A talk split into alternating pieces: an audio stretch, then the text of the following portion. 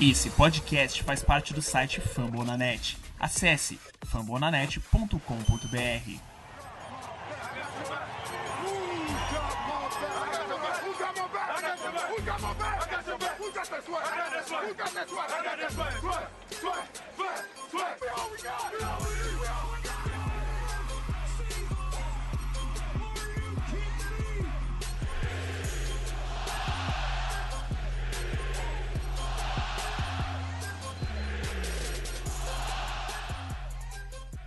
Fala galera do 12 Filme Brasil, estamos de volta para mais um podcast aqui. Mais uma vez, Rodolfo com vocês e hoje nós vamos trazer nessa semana de derrota, infelizmente, más notícias. Porém, temos ainda esperança porque a temporada é longa. Galera, aqui comigo hoje ela, nossa representante feminina, a Maiara. E aí, Maiara? Oi, gente, tudo bem? Vamos ficar tranquilos, coração calmo, que vai dar tudo certo, tá bom? A galera aqui também com a gente, ele de novo, o Otávio. Segunda vez aqui, aí, Otávio. Fala, Rodolfo. Fala, pessoal. Tamo aí mais uma semana, apesar dessa triste derrota de domingo. Mas vamos com força aí, que a temporada tem muito para acontecer. Torcer que dê tudo certo no final. E aqui ele de volta, vocês sentiram saudade deles, que eu sei, mas ele está aí mais uma vez, o nosso querido Jeff Martins.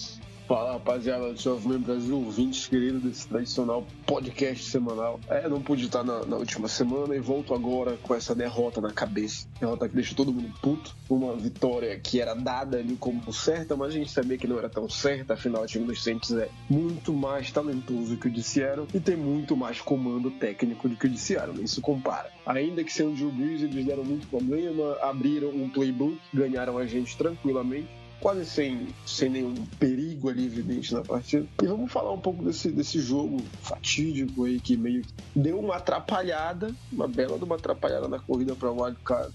Vamos ver como a equipe vai reagir, vamos falar sobre isso aí durante o podcast. Bom, é isso aí, galera. Então vamos para nossa sessão de perguntas e Go Hawks. Bom, a primeira pergunta é do Alexandre Rodrigues, eu vou mandar essa pro Otávio.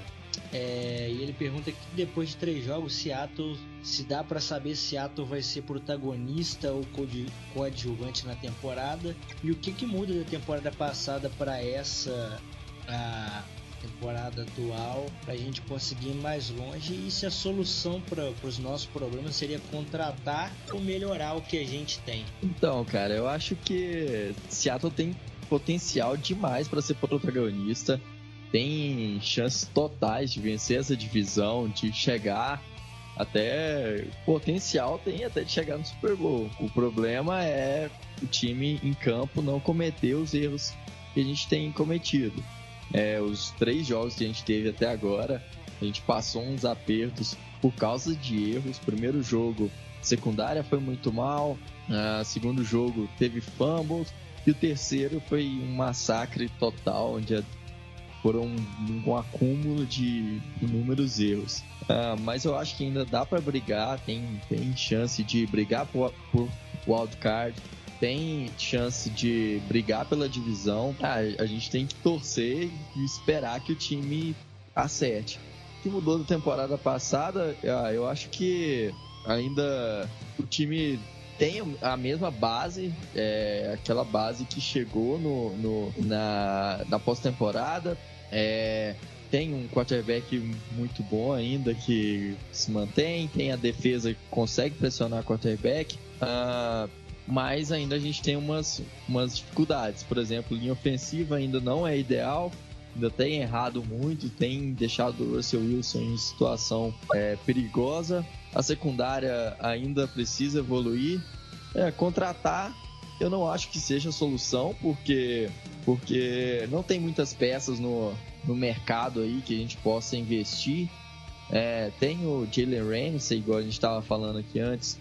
É, ele é um, um excelente jogador, mas é um, um, valor muito caro, na minha opinião. Acho que é, não compensaria pagar tanto, é, porque não vai, não vai agregar tanto é, igual a gente espera no, ele agrega muito, com certeza, mas é, não seria uma solução. A gente não tá a um Jalen Ramsey de chegar no, no Super Bowl. E aí eu já vou até emendar aqui, Jeff, porque é, o Lucas Macias ele pergunta aqui se Seattle deveria atrás do Jalen Ramsey e qual seria o preço é, que deveria ser disposto a pagar. Lembrando que durante a semana aí o Baltimore Ravens ofereceu uma escolha de primeira rodada, uma escolha de segunda rodada e o Hayden Hurts, que é um tight lá da equipe. Ah, o Hurts que foi, é, se eu não me engano, a escolha de primeira rodada do ano passado do draft. Chegou com como o melhor prospecto da posição e foi para lá, para Baltimore. Não sei como é que está sendo utilizado lá, mas é, é muita coisa. É, o Jalen Ramsey, ele, ele tem talento de sobra, é o melhor corner do jogo, se estiver focado no jogo. É, eu não vejo ali nomes acima dele, apesar de temporadas absurdas. Stephen Gilmore no passado, ainda esse ano, Darius Slade liderando a liga em interceptações nos últimos anos. É, é, e tem, eu acho que o Jalen Ramsey ele tá acima desses caras por ele reunir um talento, é um playmaker nato, um cara que adicionaria é, mudaria o patamar de uma secundária de qualquer equipe da NFL. Quando uma equipe tem ainda uma janelinha de pós-temporada aberta, como é a do Seattle Seahawks, seria um up gigantesco e valeria uma escolha de primeira rodada 2020. Eu daria, daria de 21 também, porque a gente está pegando um cara e pelos próximos 5 anos ele vai ser o melhor jogador da posição, porque ele vai estar no auge. Claro, ignorando o fato de, de contusões, qualquer tipo de coisa. É, valeria sim a pena. Apesar do que essas primeiras semanas têm mostrado pra gente que a nossa secundária não tem sido todo aquele problema que a gente supunha antes da temporada começar. O Shaq Griffin tem ido bem, deu, melhorou o seu, uh, o seu rendimento, seu aproveitamento, sua performance em relação ao ano passado. Sam Flowers indo bem, Bradley McDougall, a gente teve esse problema com o Patrick Thompson na primeira semana, Lano Hill, Delano Hill, que não é mais Delano, virou Lano Hill, tá, parece é, indo. Ele fez um bom jogo, ele fez um jogo ok, agora domingo contra o Saints, apesar de toda a equipe praticamente ter feito uma partida ruim, se tirando alguns nomes ali que a gente vai falar no podcast. Eu pegaria o Rams, seria um sonho ter o Rams na equipe. A equipe, repito, subir de patamar, ia para um patamar acima e igual, igualar ali as outras forças da, da, da conferência, que são Dallas Cowboys, Green Bay Packers, Minnesota vai, é, é, Chicago Bears, então é, é Los Angeles Rams, por que não? 49ers também, por que não aqui na divisão, que são, são duas equipes que estão bem acima da nossa. Seria um up gigantesco, seria um sonho, mas acho muito difícil. O rumor mais recente é de que o Eagles pretende, pre pretenderia dar ao Zach Ertz, que é um Tyrande, melhor arma que o Carson Wentz tem nas mãos, com a refém contusão do Sean Jeffrey, Nelson agora não tá tão bem, e se bem que voltou para lá do Sean Jackson. E mais algumas escolhas de, de draft que não foram ainda é, colocadas na, na, no noticiário. Mas é, tá, eu acho que Jacksonville não tá querendo se desfazer dele também tanto assim não. Brandon Mitchell parece que tá indo bem lá, então a equipe não tá tão tão perdido assim, então dá para competir. E o que o Jalen Ramsey quer é competir, apesar da briga que ele teve com o Doug Marrone. Eu acho que ele ainda pode acabar continuando lá Jacksonville mesmo, infelizmente. É, infelizmente, na verdade, porque se ele vir para outra equipe aqui da, da NFC seria um desastre. Se não é para vir passear, eu fique por lá pela Conferência Americana. Bom, e Mai, eu queria perguntar aqui para você que deixaram aqui do Maurício José de Azevedo, ele pergunta quais são as chances de Seattle nessa temporada? Até onde nós podemos chegar? É, assim, a, bem claro que a, a, gente provavelmente vai chegar nos playoffs, tá? Eu não acho que a gente não vai chegar nos playoffs, é muito difícil a gente não chegar. É, a gente tem um time, a gente precisa ajustar algumas coisas. É, realmente tem coisas que tem que ser ajustadas mas o time tem como sim chegar nos playoffs e até talvez chegar numa final de conferência. Depende também de como vai estar os outros times. É, Green Bay Packers está se mostrando uma carta que eu não estava esperando. O Bears mostrou um ataque bom só no último jogo, mas também é contra um time fraco. Então era esperado que isso ia acontecer. Então o Bears está com ótima defesa, pouco bom ataque. O Vikings está se mostrando um time interessante. 49ers está começando a assustar, o Rams não arrumou o ataque ainda direito, então é muito cedo pra gente dizer que tá tudo uh, pra fora, são, a gente só jogou a terceira semana. É, a gente precisa ajustar muitas coisas, né? a gente vai falar muito isso no, nesse jogo que foi uma sequência de desastres, porque foi uma sequência de erros que deu a vitória pro Saints. Não desmerecendo o time, o time do Santos, mas era pra gente ter vencido esse, esse jogo. A gente só fez vários. cometeu vários erros que não podem acontecer nos próximos. Mas, em resumo, eu acho que a gente chega nos playoffs sim. E aí, meninos, vou estender essa pergunta para vocês também, porque é pertinente. E Otávio, até onde você acha aí que a gente pode chegar essa temporada? Olha, eu acho que a gente tem condição de brigar na pós-temporada, mas que acho que brigar assim por uma para chegar no Super Bowl e para até mesmo na, na, final de conferência, acho já uma, uma missão bem mais difícil, porque o time ainda tem algumas deficiências e tem grandes na conferência nacional é tem grandes times, tem os Packers que vem despontando aí é, se mostrando muito bons para essa temporada os Cowboys, que até agora, até hoje, eu acho é um dos cinco melhores times da NFL nesse começo de, de temporada. Ainda tem outros times que têm bons elencos que ainda podem aí despontar, tipo os Eagles, tipo os Panthers. Então, é, eu acho que a gente briga forte pelo wildcard. É, e mas eu acho que sonhar com o Super Bowl já é meio difícil. Eu acho que é, no, no Divisional Round é o nosso teto dessa temporada. Jeff, e aí? Bom, três semanas não, não é nada. A gente for perceber que tem, tem outubro, tem, tem novembro, tem dezembro, que é onde o time ele historicamente nessa era Pete Carroll tinha que dar uma, dar uma engrenada. É, mas tem um problema, já que se mostra repetido como nos outros anos, que é a falta de comando técnico. Todo, antes de toda a temporada a gente sempre pensa, que as coisas vão melhorar, tem, tem muito talento, ah, chegou o David Clown, pô, mudou de patamar o pass rush, mudou isso, mudou aquilo. Mas a gente percebe ainda que a equipe, é, a pedra de sapato do Seattle Seahawks se chama Pete Carroll, se chama Brian Schottenheimer. A gente não tem comando técnico, a gente não tem boa utilização das peças, a gente não tem absolutamente nada do que mais do que cinco jogadas por jogo. Então a gente pega um jogo como esse de domingo, onde a equipe adversária perde o seu principal histórico quarterback e tu tens o Sean que é um gênio, um head coach e um dos melhores head coaches da história, e ele elabora todo um playbook em cima do Alvin Kamara, em cima de jogadas criativas, inteligentes, que consegue fazer eles arrancarem uma vitória em Sierra de um time que não costuma perder em Sierra. Então é esse tipo de coisa que a gente não tem.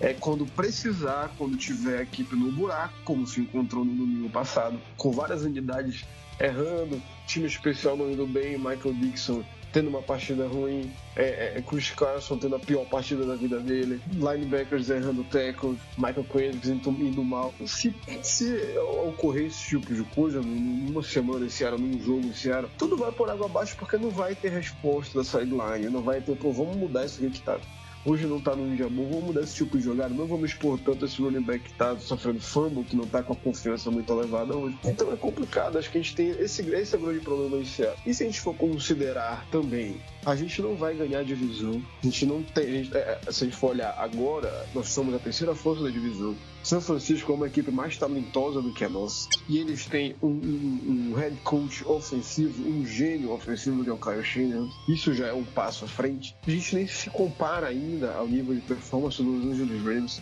ao playbook complexo que eles têm. Então a nossa única chance de ir em playoff é que o jogo corrido sempre funcione. Sempre, sempre funcione. Isso vai acontecer não. Então eu já meio que duvido um pouco até porque a gente pega Dallas Cowboys indo muito bem, Minnesota Vikings está indo muito bem agora em setembro. E é uma equipe muito talentosa. Chicago Bears, aquela essa defesa que tá um absurdo. Então tem muita equipe aí que já vai ser para essas vagas de bola, cara. Então eu não tô mais tão certo assim de que ah, talvez vencendo New Orleans 3-0, beleza, acumula uma gordura. Vai ter vai ter jogo uh, encontro direto contra Minnesota, contra Los Angeles Rams pela divisão, contra San Francisco pela divisão. Então é, vai ser. Eu não estaria, não tô mais tão certo assim, porque eu tô vendo que as coisas estão se repetindo, nada vai mudar. Então eu já tô meio incrédulo, meio cético quando vai sair do playoff esse. Bom, galera, então de perguntas é isso e vamos para o jogo. Jogo de domingo, um jogo triste, fatídico e bem decepcionante. Vou confessar aqui que eu não consegui assistir tudo, eu tinha um compromisso e semana foi corrida, não tive tempo de assistir o condensado. Mas vocês que viram, é, Seattle tinha sim a obrigação de ganhar e a gente acabou perdendo aí de 33 a 27, muito por um entre aspas, garbage time ali no finalzinho também para apertar esse placar. Vou começar com você, Jeff. É... O que, que houve nesse jogo aí, principalmente, que fez Seattle despencar dessa maneira? É aquele velho problema técnico tudo pareceu dar errado?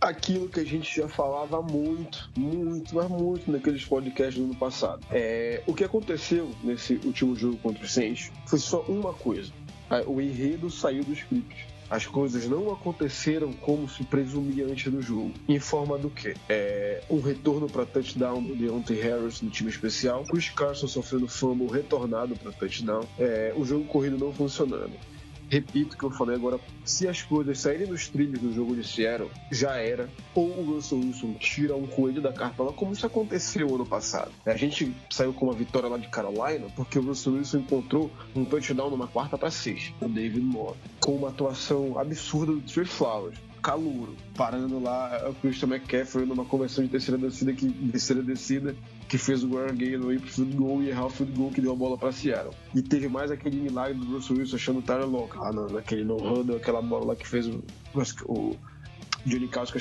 acertar o field goal naquele ponto ali. Então é isso. Se depender do Pete Carroll, se depender do Brian Schottenheimer, Seattle tá fudido, tá ferrado. É, ontem, eu, eu, quero citar um ponto de ontem que foi importantíssimo. O jogo tava todo pro Saints, todo pro Saints. Então, num punch, o Deontay Harris, que já cometeu esse equívoco contra os Rams no, na semana passada, retrasada, a bola bate no peito dele, volta a turnover, Seattle com a bola. E qualquer time ali naquele ponto qualquer time ali naquele ponto converteria aquilo na linha de 40 jardas do campo defensivo adversário converteria aquilo em pontuação, daria o jogo de volta para si. Isso provavelmente seria com a vitória. O que, que Seattle fez? O Brian Schottenheimer, com a chancela do Pete Carroll, chamou duas corridas do, do run power, do, do, é, duas tentativas de first down para Seattle. O que acontece? O Russell Wilson vai para terceira descida, uma tentativa óbvia de passe, erra, punch, Seattle sem out.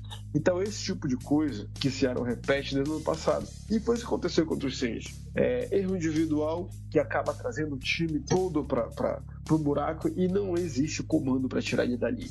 O único comando é Russell Wilson. E ele ainda tentou, mas só que a equipe ah, tem que dar os méritos também ao New Orleans. Ele jogou muito bem. Champagne é um gênio, conseguiu adequar as adversidades do time, sendo seu principal quarterback, seu quarterback histórico, Drew Brees. A necessidade de utilizar o Alvin Kamara no jogo. O Alvin Kamara teve um jogo espetacular. Acho que foi o melhor jogo que eu vi do Alvin Kamara, porque o piano estava em cima dele. Ele foi o responsável. É, eu diria que o Alvin Kamara foi o melhor jogador foi o melhor jogador do jogo. Teve um touchdown correndo com a bola, teve um touchdown recebido, é, foram nove recepções para quase 100 jardas. Então, como que isso foi utilizado? Muitos passes em screens, muitos passes curtos.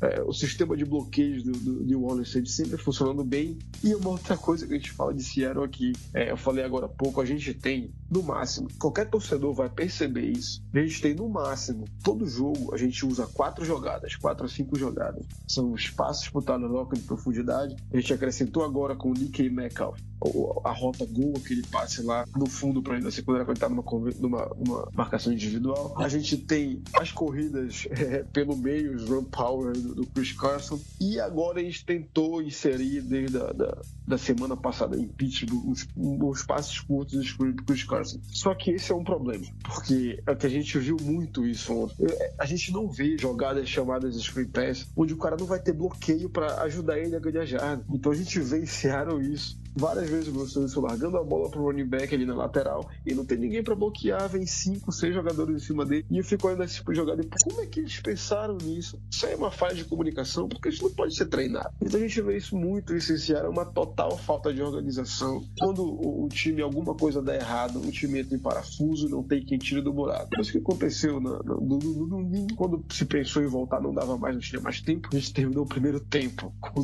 dois, dois pedidos de tempo, a gente morreu um abraço passado, com dois períodos de tempo. Isso é uma coisa que a gente cobra desde o ano passado também, uma melhor tratativa com o relógio, a gente não consegue evoluir. E o pior de tudo, o pior de tudo para todo torcedor. Jeff, só para acrescentar a sua análise, o Pete Carroll disse que ele assumiu a responsabilidade é, da derrota desse jogo aí, porque ele realmente falou que ele foi um péssimo dia como coach. é, ele assumir a responsabilidade é o mínimo que ele pode fazer. Até porque isso leva a uma outra questão. Vocês acham que algo vai mudar em Seattle para a próxima semana? Não vai. As derrotas de Seattle não ensinam nada para Pete Carroll. Não ensinam nada para Brian Schottenheimer. A gente vai repetir o mesmo jogo contra Arizona. Tenho certeza absoluta disso. A gente já tinha problemas no, no, no manuseio do tempo no ano passado, no ano retrasado e no outro ano anterior. A gente ainda tem hoje. Pete Carroll tem 68 anos. Ele vive futebol americano há pelo menos 50 anos. Como é que o cara nessa altura do campeonato morre com dois pedidos de tempo no primeiro tempo? É, isso é inadmissível. Isso mostra que as coisas não vão mudar. O que acontece esse ano é isso. A gente repete aqui semana após semana, podcast após podcast. A gente tem problema de comando técnico. Seattle a gente tem talento, a gente tem potencial para chegar, mas a gente não tem comando técnico para extrair o melhor desse potencial. A gente tem um dos melhores quarterbacks da história e a gente desperdiça os melhores anos dele por falta de comando. É isso que é o complicado de Seattle. E, e, essa opinião que a gente tem desde o ano passado não é só vem quando vem a derrota, não. A gente fala isso nas vitórias também, que a gente percebe os vários erros. Essa semana o ex-coordenador ofensivo lá do Oklahoma falou que o Ryan Ridley está disposto a sair do college.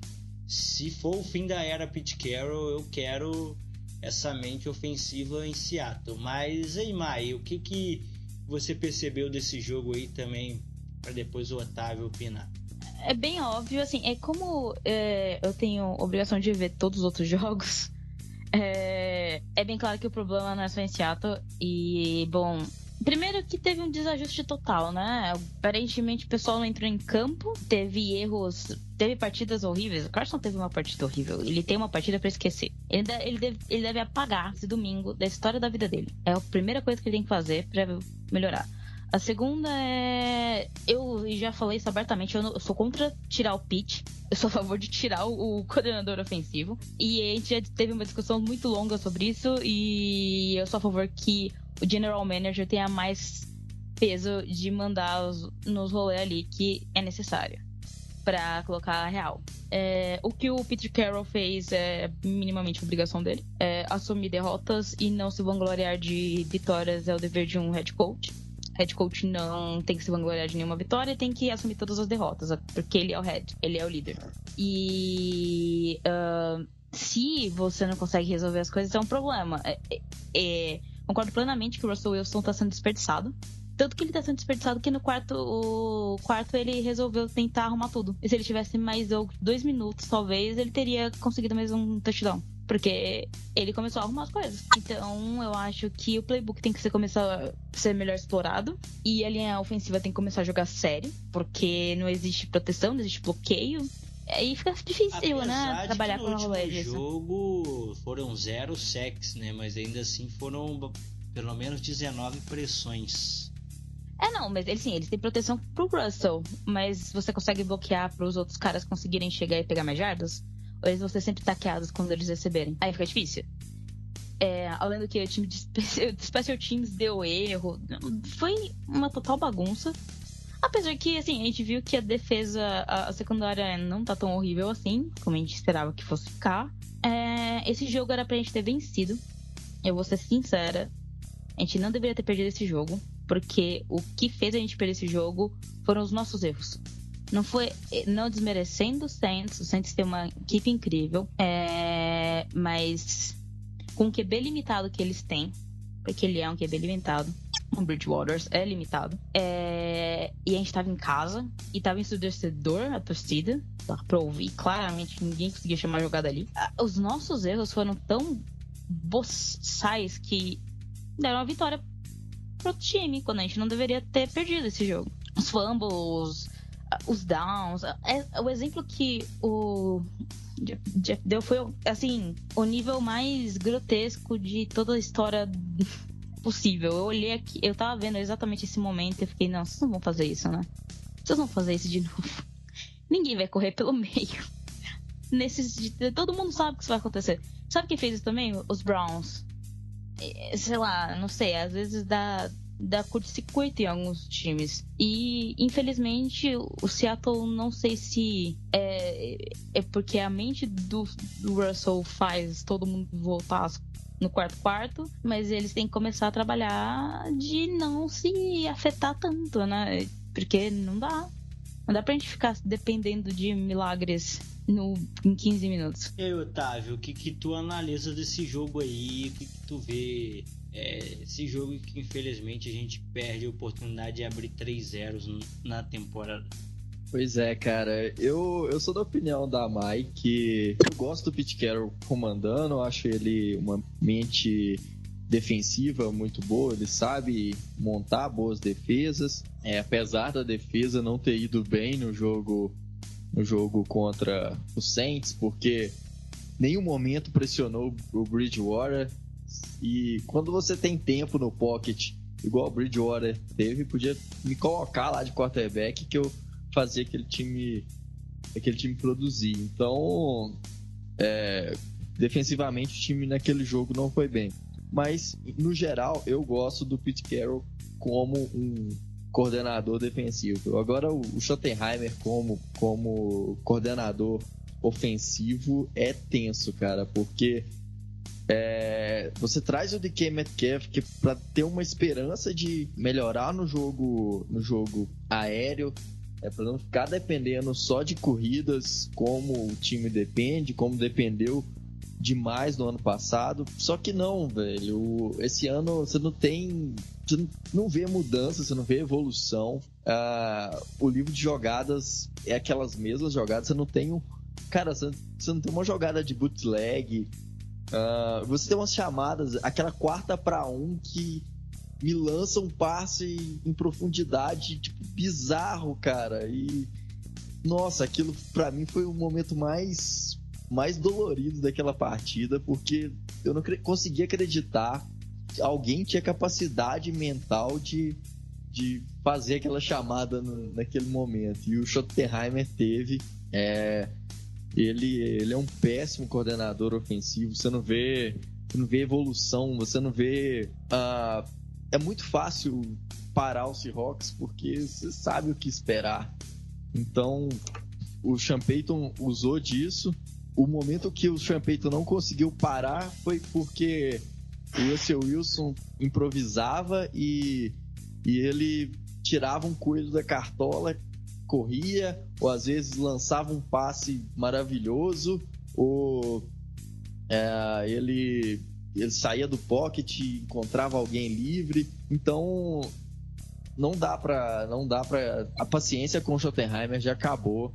A gente se não mudar isso para a temporada que vem, é, a gente vai continuar nesse limbo eterno aí de sonhar só com o wildcard, igual esse ano a gente está sonhando, porque é, o, o, nosso teto com o Schottenheimer é esse, é é, você não tem. Você não vê evolução ofensiva, você não vê criatividade no playbook.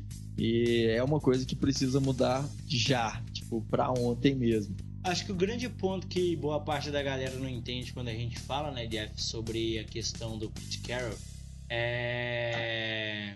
Até a Mai tem esse contraponto e não quero nem delongar muito nisso aqui, mas é acho que válido eu dar o meu ponto também é que as pessoas não entendem que dentro de Seattle não tem uma hierarquia muito bem definida.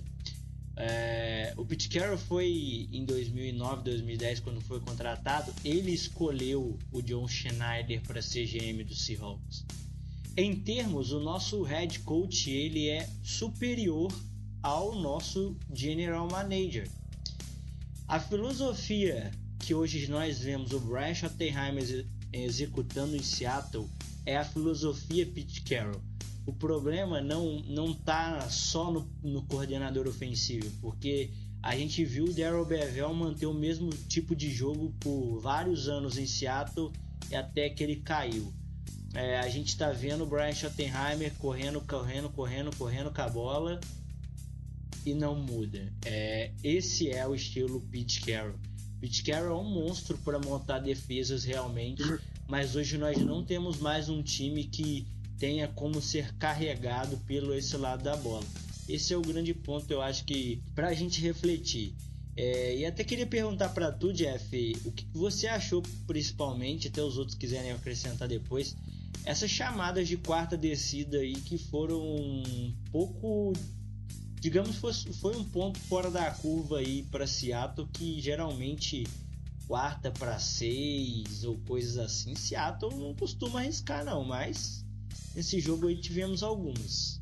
Nós tivemos, eu acho que, três tentativas de quarta descida. É, teve uma numa quarta para onde o Chris Carson. É pra, pra gente ver também como o Seattle é mal organizado. Como a, a chamada vem da sideline, a, da pior maneira possível. É uma quarta para um, vamos correr com a bola, vamos. É inteligente correr com a bola, uma jarda final mas vamos correr com a bola da maneira que a gente corre durante o jogo todo com a bola.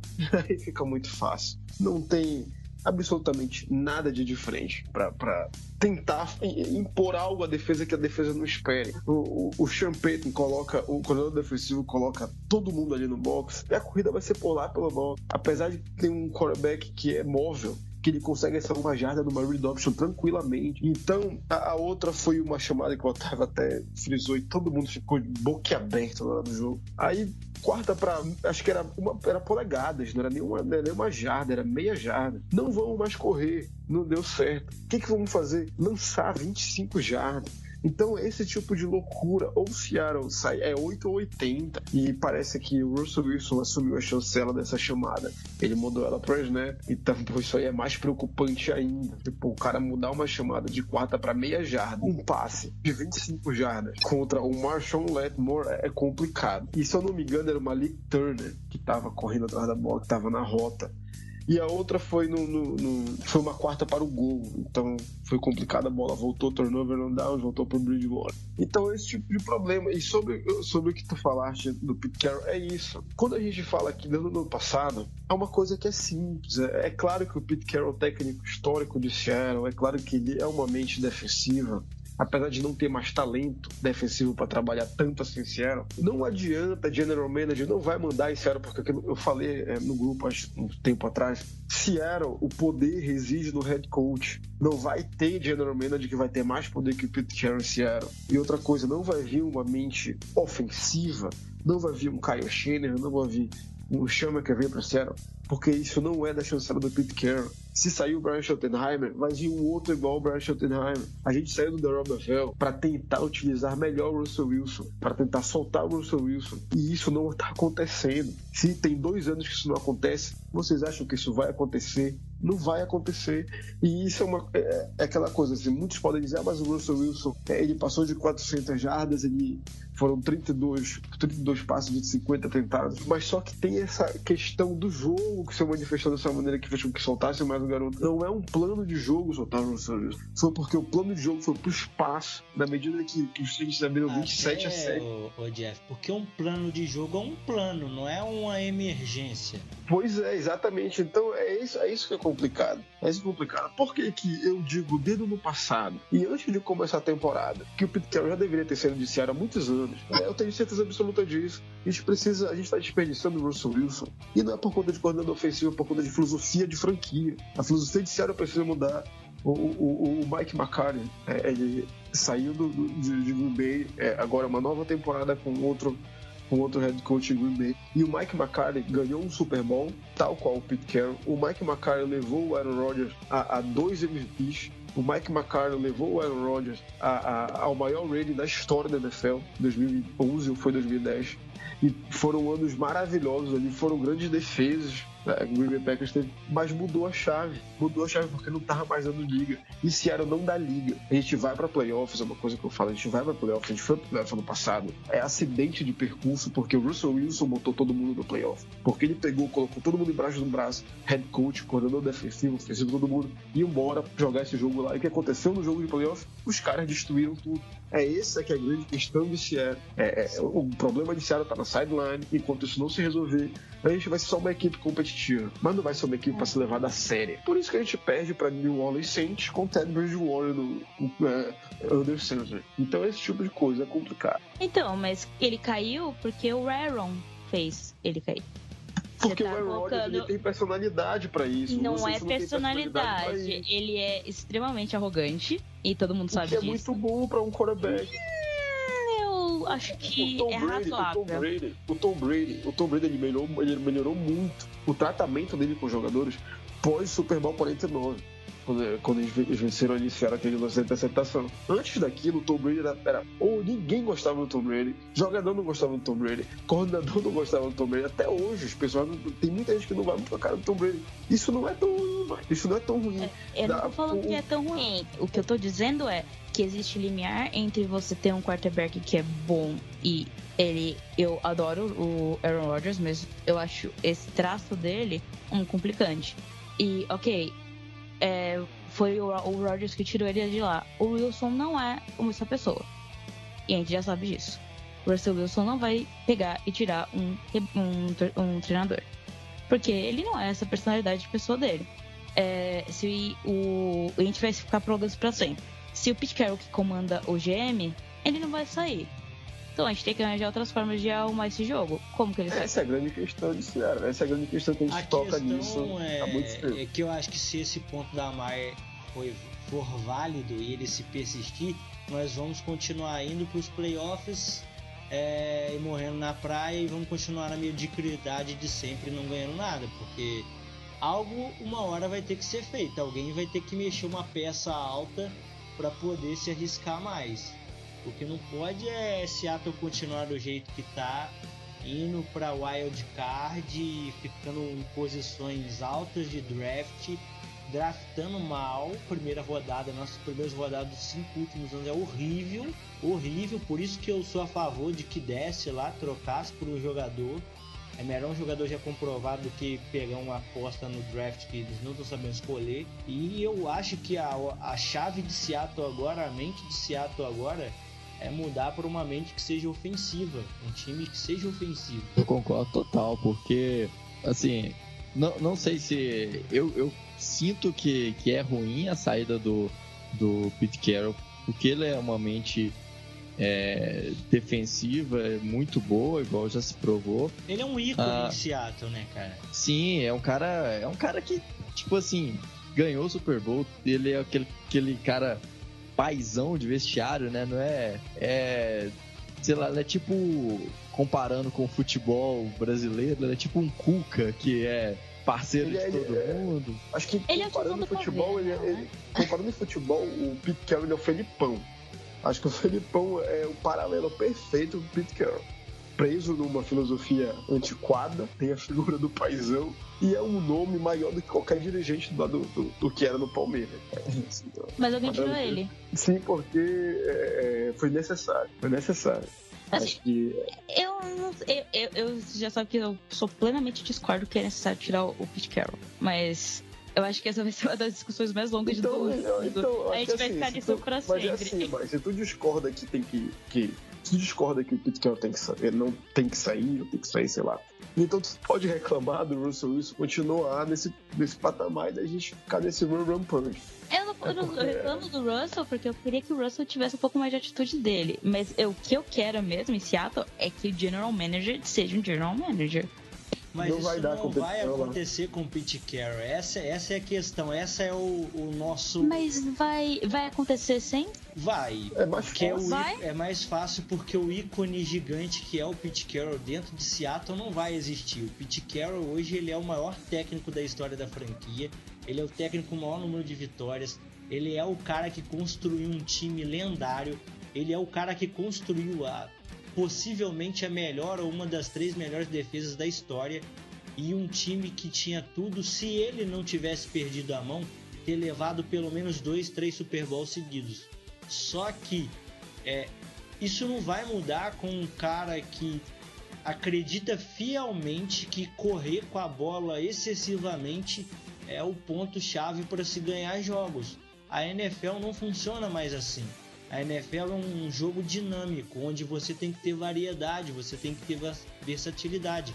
Seu adversário tem milhões de câmeras, tem milhões de acessos, os, tem, tem uma equipe enorme dos Saints que estudou a semana inteira as manias dos jogadores de linha ofensiva, as manias do, do Chris Carson de correr, como ele protege ou não a bola, e até por isso ele toma esse, esses, esses fumbles é, é inúmeras variáveis. O Pete Carroll não cair, e a gente não fala isso só pela derrota, é sinal de que Seattle também não quer progredir, a gente vai continuar a mesma coisa. Não adianta a gente bater na tecla, ah, o General Manager. Eu até entendo o seu ponto. Ah, o General Manager precisa sumir. Realmente eu acho que o, que o Schneider tinha que ser uma voz mais firme. Mas como se, tipo, nessa pirâmide hierárquica, o Pete Carroll tá acima dele. Não só como é, a questão de, de, de, administrativa, porque o Pete Carroll que escolheu ele para ser o General Manager, mas o Pete Carroll é um nome que, para torcida, para entidade, para franquia, ele é um nome maior do que o Schneider. Quando você vai falar dos nomes de Seattle, fala, ah, o John Schneider e o Pete Carroll montaram o time, mas tipo, ah, o Pete Carroll era o treinador daquele time que ganhou o Super Bowl 48 contra o melhor ataque da história. Então, assim, é... ou, ou Seattle em algum momento é, toma essa atitude de mudar um pouco a filosofia e trazer algo que vai. É, porque a gente sabe, é da personalidade do Russell Wilson, ele foi criado assim. Tá, é, tem a questão do pai dele, da religião dele e tudo mais. Ele é um cara contido, ele é um líder do jeito dele.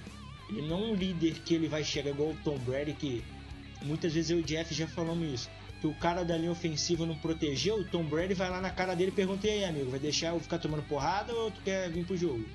É, não é esse o perfil do Russell Wilson. O Russell Wilson gosta de ganhar, mas ele é um cara contido. Se não trouxer alguém que mude todo esse panorama, eu não acho que Seattle vai sair dessa mesmice de wild card, morre na praia, vai no divisional round, morre e não vai chegar em Super Bowl. É um time que não vai ser ruim, não vai ser ruim, mas vai ser um time que não vai ganhar. Mas a gente, a gente tá conjecturando sobre o que seria melhor. Quer a minha opinião? O Pete Carroll não vai sair nunca de Seattle. A gente só tá vai conjecturando. O ideal, o ideal seria ter uma mente lá inteligente, mas não vai ter. A gente só tá conjecturando. O ideal é Justamente... que o Paul Allen, que sempre o ideal... foi o cara que te, tem o um pensamento de grandeza sobre a franquia, que tão, tanto apostou no Mike Holmgren como apostou no Pete Carroll, que são nomes extremamente fortes dentro da NFL, tivesse vivo e ele demitiria o Pete Carroll porque ele é o dono da franquia. Só que não vai acontecer porque infelizmente ele morreu, que ele descansa em paz e a irmã dele não, não tá nem um pouco com cara de que, de que quer administrar essa parte do time. Então, assim, como o Jeff falou, se o Pete Carroll quiser, vai ficar o resto da vida ali até ele decidir aposentar. O fato é que, que a gente tem certeza que precisa mudar ofensivamente. Seja sendo com. Se, se essa mudança tiver que ser com a saída do Pete Carroll, que seja. Acho que só fechando mesmo essa parte. É porque a gente está perdendo aí por causa de, de, de tomadas de decisões ofensivas muito erradas a gente tá perdendo a era de um dos melhores quarterbacks aí de, de toda da de história. toda a franquia. É, toda a franquia. De toda a história e, e, da história da NFL e é o melhor da franquia sem dúvida alguma. E a gente tá deixando passar esse tempo dele e a gente vai ter um Super Bowl Uh, e do, de resto ficou só isso de legado. Agora realmente para encerrar e a gente passar para a próxima parte, eu acho que isso aqui todos nós quatro vamos concordar. Se o, o Pete Carroll pode se manter como head coach, eu e o Jeff a gente já falou isso. Só que o Pete Carroll teria que abrir mão integralmente da parte ofensiva do time. É dar o Amém. time, é o dar o time pro coordenador ofensivo e deixar o cara trabalhar. Se o problema for do, do Schottenheimer, aí aí demite. O Schottenheimer traz alguém que preste. Mas nesse momento o que a gente percebe é que o padrão de Seattle de 2010 a 2019 em muitos aspectos de jogo ofensivo não muda. É esse o problema. É, é o que está acontecendo lá, em, lá nos Cowboys, né? O, o, o, Jason Garrett é um péssimo head coach, é um cara que é bom lá de, de, de vestiário, mas agora ele entregou o comando total do ataque lá para um, um bom coordenador ofensivo e o time tem produzido bem demais nesse, nessas três primeiras semanas, pelo menos, né? É, deixa eu só lembrar, é aquele cara que tem um sorriso bizarro? É ele mesmo. Eu tenho muito medo dele. Muito medo dele. É o, é o Kellen Moore, o, o coordenador. O, o, o, o ele não descongela, para- ele não descongela o rosto dele. Ele parece que ele passou botox e o rosto dele tá sempre sorrindo e batendo palma. Ele, ele, era, ele era o quarterback do Dallas. Ele era o quarterback backup Ele é do Tony verdade. Romo, do Tony Romo. Então ele, ele já tinha jogado. Então é esse tipo de coisa que, pra, pra finalizar isso, essa que é a grande questão de Seattle. E uma coisa que é simbólica, que é simbólica, e Rodolfo lembra que a gente falava muito ano passado, que a gente fazia o podcast só nós dois. Então, a gente falava muito, teve uma. Teve aquela entrevista do, da galera toda no, no Esporte Illustrated, que foi uma entrevista assim sensacional, se vocês puderem ver, se vocês- lembram dessa publicação, que era da galera toda, parte praticamente toda da Jura Puma, aquela defesa grandiosa, ponto a ponto, assim, a partir de entrevistas, de, de coisas pontuais, o jornalista foi lá fez um apanhado gigante sobre onde o Seattle se perdeu. Era uma dinastia que iria para dois ou três ou quatro Super Bowls diretos, se não fosse o Pete Carroll ter perdido a mão de todo mundo com essa filosofia maluca e a falta de vontade evidente de vencer. É esse tipo de coisa. A gente foi para um Super Bowl, dois Super Bowls, ganhou um porque a defesa era muito boa, não foi porque o ataque era muito bom. Teve Marshall Lynch, ok, mas quem carregava o time era, era a defesa. A gente foi pro segundo Super Bowl, lá que perdeu pro Patriots, em cima da defesa também. Aquela, aquele milagre lá no Central Link Field só foi possível porque a defesa atuou num nível de performance que eu nunca tinha visto. Mais até do que parando o ataque do Denver Broncos lá no, no Super Bowl. Então, é esse tipo de coisa. A gente não tem mais isso. A gente precisa agora de massa encefálica para trabalhar. A gente precisa de um quarterback os adversários podem dizer, mas ele tá lá, então é um time muito perigoso. E não é isso que acontece em Seattle. O pessoal vai jogar em Seattle, ah, o Russell Wilson, tá, mas eles jogam assim. Não é o Russell Wilson, eles jogam dessa maneira. aqui. Vamos parar isso e a gente tem grande chance de ganhar, como o Otávio falou. Todo mundo sabe como jogar contra o Seattle. Qualquer time pode dar trabalho. Basta é, mandar blitz, porque a linha ofensiva não vai segurar, vai criar problemas pro nosso ataque. E basta tentar parar o jogo terrestre, vai criar problemas pro time, vai ser jogo parelho, como o Cincinnati quase a gente perde. É, Pittsburgh sem o Big Ben, metade do jogo quase a gente perde também. Então é isso, é um time fácil, previsível de se jogar e provavelmente vai ser assim por muitos anos ainda. Eu concordo que se o Pete Carroll abrisse mão do, da, do ataque, a gente estaria melhor, realmente. Mas não sei se seria com o Schottenheimer. Eu acho que a gente teria que contratar alguém melhor. Porque o Schottenheimer também não tem exatamente histórico de ser um, um bom coordenador ofensivo. Bom, galera, então encerrando essa parte, vamos aí para nosso preview do jogo contra o Arizona Cardinals. Vai ser no domingo às 5 horas da tarde lá no Univers... Universidade de Phoenix Stadium. University of Phoenix Stadium.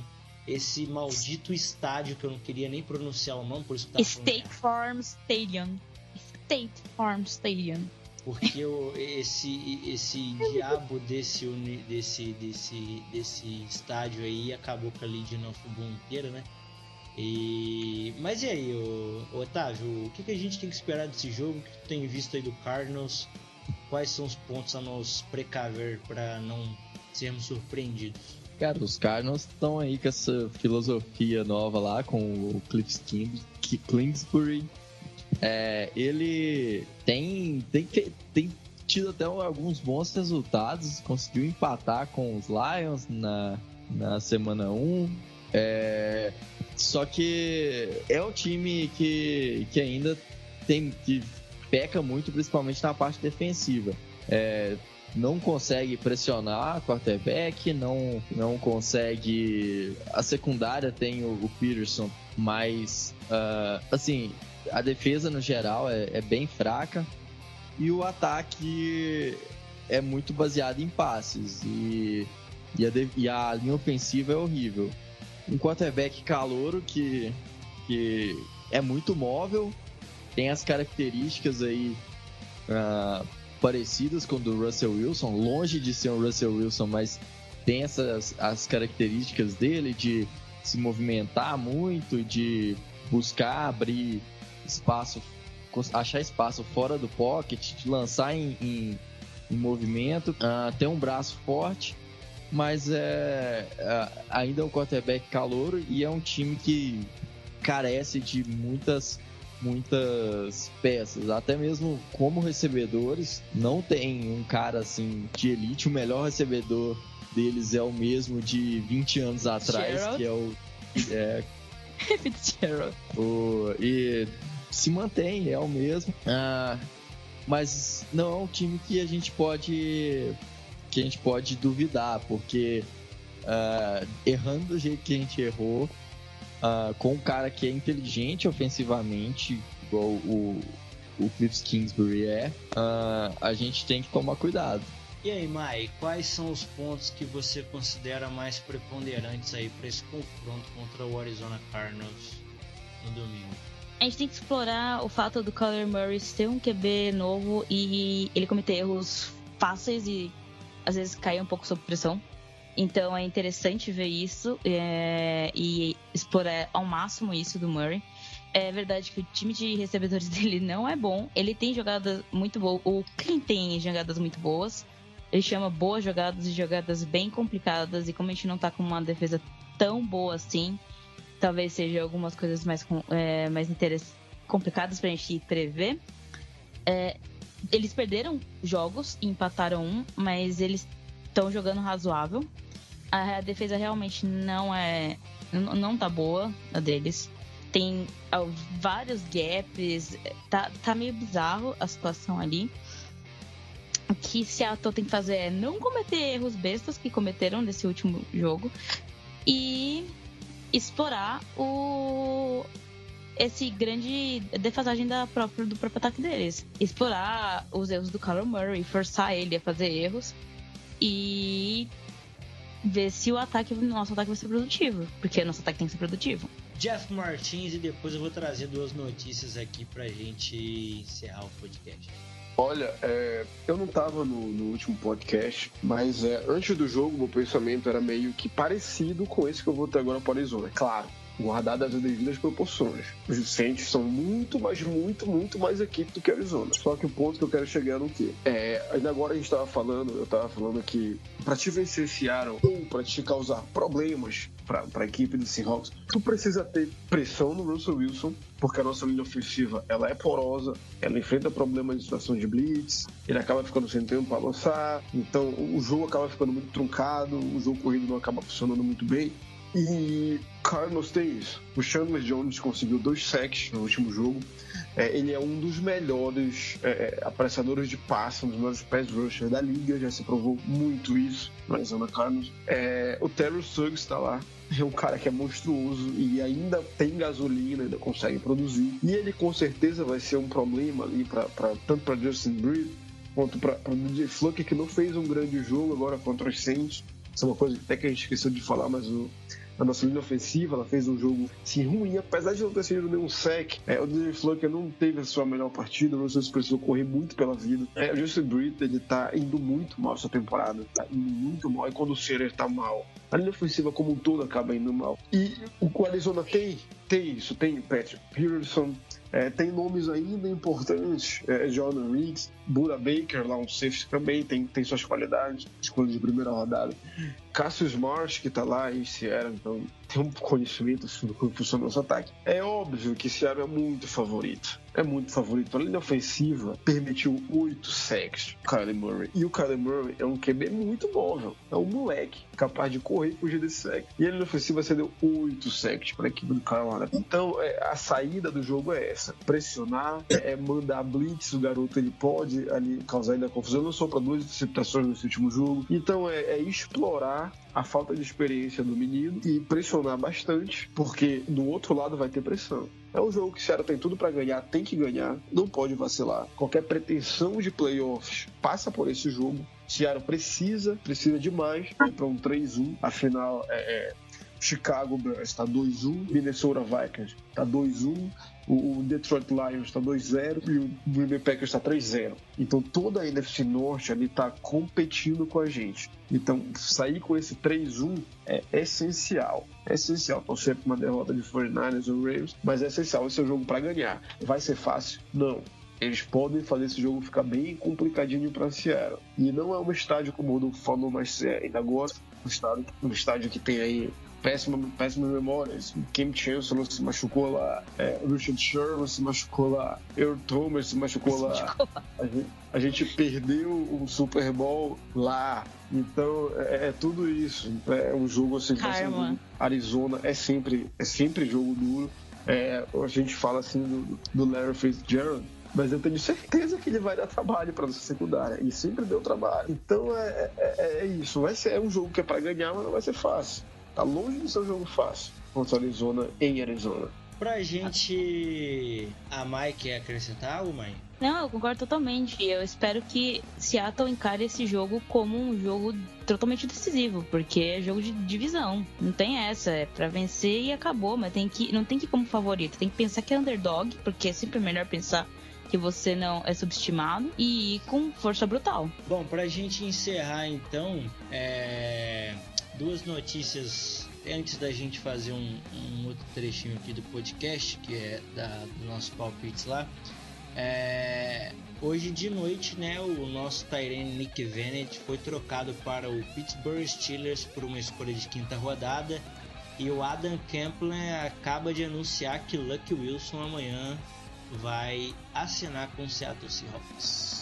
Pô, e teve essa notícia, né, de, de última hora, essa movimentação. Nick Vanner, Tyrene vindo ali do draft de 2016, para, foi para Pittsburgh por uma escolha, de, uma escolha de quinta rodada. Nick Vanner, ele, ele, é, ele é um bom Tyrene bloqueando, ele não se adaptou muito bem às rotas, ele não foi muito bem inserido no playbook do Seattle.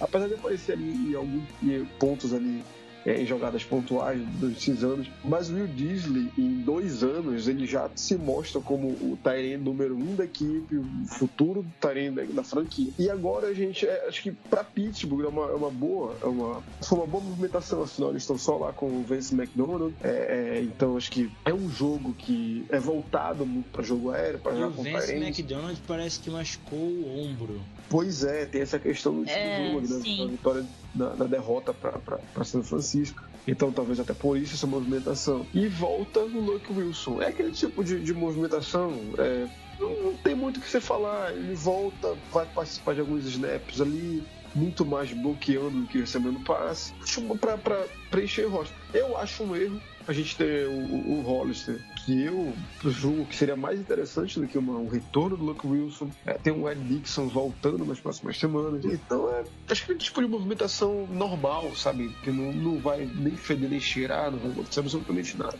É, eu também acho que a chegada do, do Luke Wilson não, não agrega nada ao time, assim. Até porque a gente tem, igual, a gente tem o Ed Dixon é, voltando, tem o, e o Disley, sem dúvida, tomou conta dessa posição de tight e hoje é um dos caras importantes do ataque e atua bem tanto protegendo quanto recebendo. Então, e, e eu acho que foi uma boa movimentação da saída do, do Venet, porque é, era um cara que perdeu muito espaço depois do, do Gisley. Então, eu acho que uma quinta rodada a gente talvez consiga fazer melhor proveito dela do que manter um Tyrande que não vai ser tão utilizado. E que tava no último ano de Sem contar que ia, eu ia falar isso, sem contar que a gente ia ter que renovar com ele, ele ia pedir dinheiro. Enfim, é absurdo, né? Então. É, a troca foi boa. Quinta rodada é razoável pro Seattle, a gente sempre passa pra lá mesmo, de qualquer forma. É, eu ficaria mais feliz que a gente pegue um pouco mais pra cima pra gente trocar pra mais 20.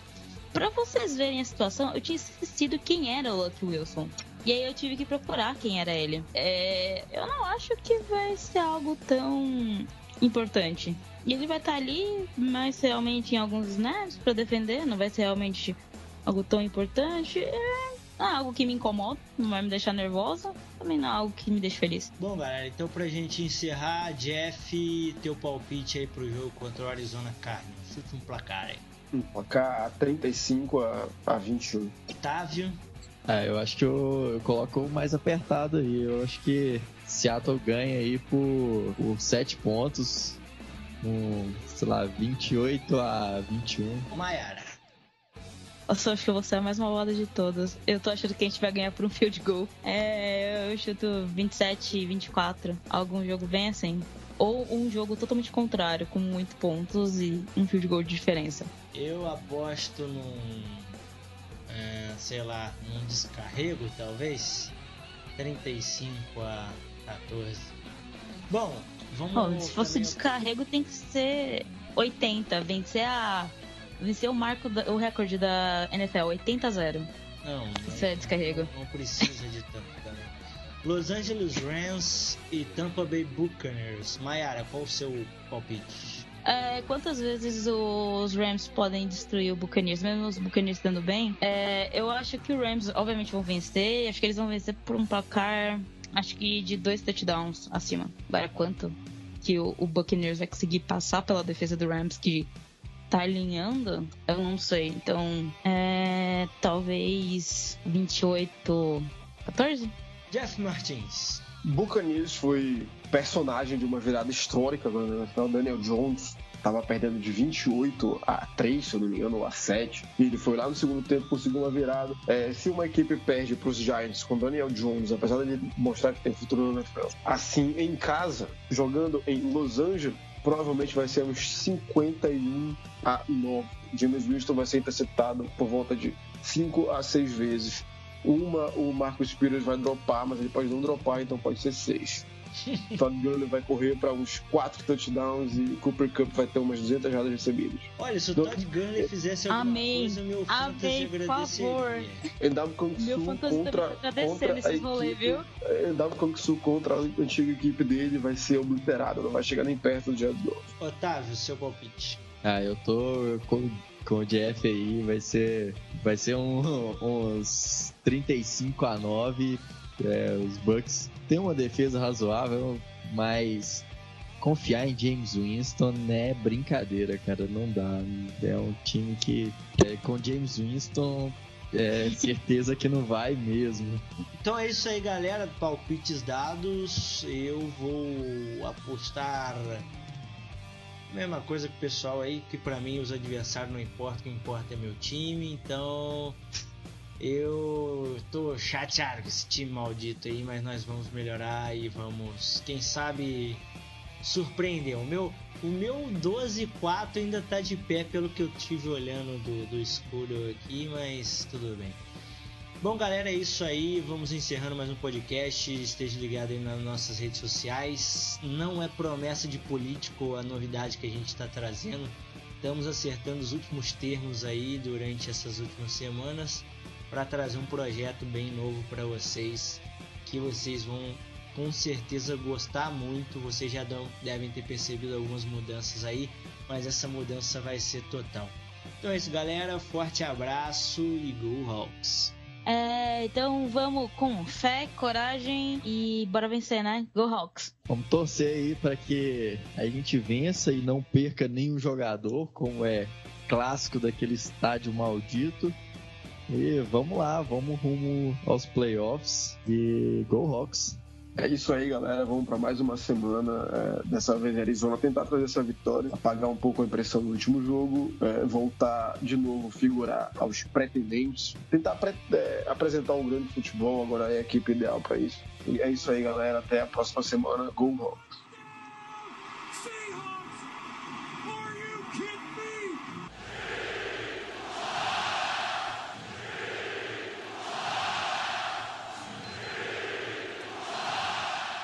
Esse podcast faz parte do site Fambonanet. Acesse fambonanet.com.br.